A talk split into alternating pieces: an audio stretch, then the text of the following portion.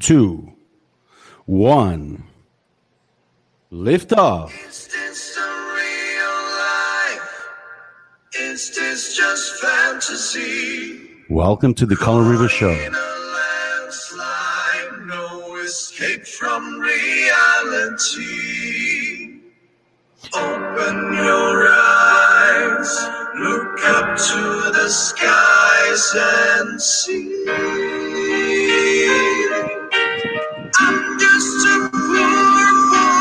Good morning, good afternoon, good evening. This is the Colin Rivas Show. And today we have a very special guest we're going to introduce in a moment. All the way from Arizona. We're going to connect with him real quick. huh? Today we have news for you Northeast, West, and South. And this is Bohemian Rhapsody. Is this a real life? We live in a dream? A world of fantasy? Our guest will clear up a lot of things here. He's a preeminent uh, researcher. He has galvanized audiences for almost 50 years. He's from Pensacola, a Floridian, Capricornian, born in December. That's a great day. Oh, yeah. My mom was actually born in December, the same day.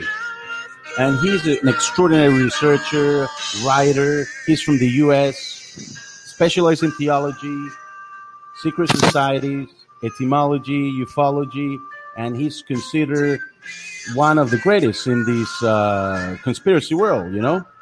Because, you know, guys, we talk all about conspiracies and no theory, only the conspiracies, yeah? And we carry on for a long time, yeah?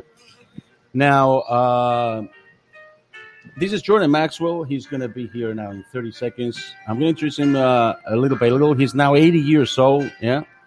So, um, but but his mind is working fine, and and you'll see him now.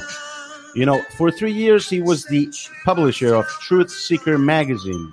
Uh, he's a free thinker, and uh, this was a magazine actually that uh, you can track back to uh, 1870s, 1870s. Huh? He's done well, loads of presentations. The most famous one that you can put up there on on Google is the uh, slide presentation of the dollar, the dollar bill, and that was later on uh, plagiarized or copied by uh, the Da Vinci Code, and uh, you know, so he's influenced a lot of people. You know, a lot of a lot of people that you follow, you know him. So you know, I don't have to talk too much. So I just want to, you know, uh, put you to the man here. Huh? He's right here, Jordan. How you doing? Oh, I think I'm okay. One never knows. You're still alive and kicking there. huh? yeah, well, we'll find out soon enough how I'm doing. Oh man, don't don't don't give us a bad omen here, man.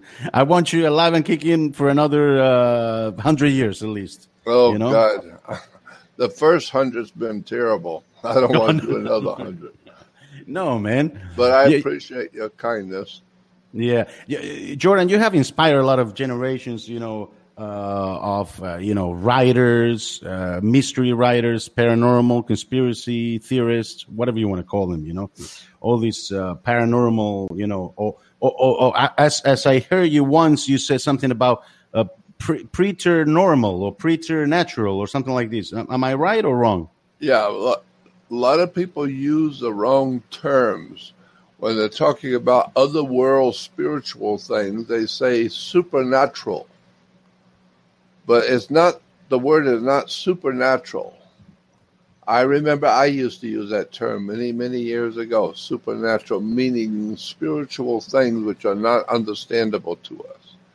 Supernatural, but supernatural means it's natural, but it's really natural. It's supernatural.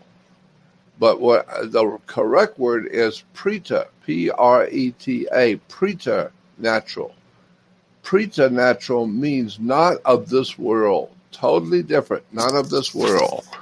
And so much is going on right now today around the earth is not of this world. And mm-hmm. people feel it. People are feeling that there's something very bad going on on the earth. And there's nothing we can do about it. We're being led into it. And there's nothing we can do about it. We just have to go with it, go with the flow. and and as you said, it, things out of this world, and out of this world is your story too. I mean, you actually uh, arrived in Los Angeles in uh, in the uh, 1959. 19, 1959, right? Correct. Yep, that's right. Hmm. And when I got here, I only had nine dollars in my pocket as a kid. I was 19 years old, and I only had nine dollars in my pocket when I got into Los Angeles, That, that you came from from mm, uh, From Florida, Florida, from from, Florida. from Pensacola, yeah. Yep. But, but what, what what about your child? I'm I'm quite interested in your childhood because it was already like amazing, you know, things that happened to you uh, in your child childhood there in Pensacola. Well, you had you had a lot of uh, you know uh, things going on, right? Yeah.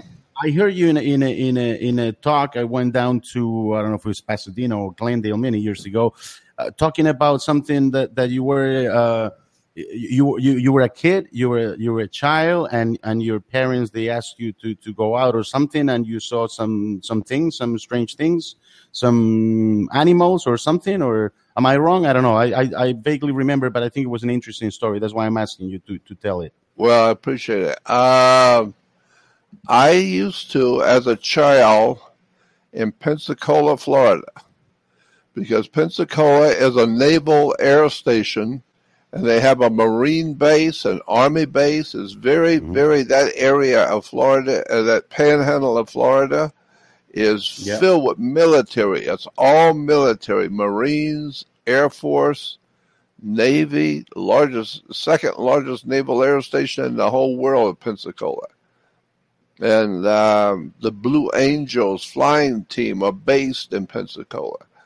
And so I grew up around military town. That's all I knew was military, Army, Marines, Air Force. And, uh, and so when I came to California in 1959, I well, I was, as I grew up in in Los Angeles, as I grew up in Pensacola, Mm-hmm. I used to have all kinds of other world experiences, seeing extraterrestrials, seeing things in my bedroom. I would see things at night in the sky, all kinds of interesting, strange stuff that I would see. Nobody else would see. ¿Te está gustando este episodio? Hazte fan desde el botón Apoyar del podcast de iVoox. Elige tu aportación y podrás escuchar este y el resto de sus episodios extra. Además, ayudarás a su productor a seguir creando contenido con la misma pasión y dedicación.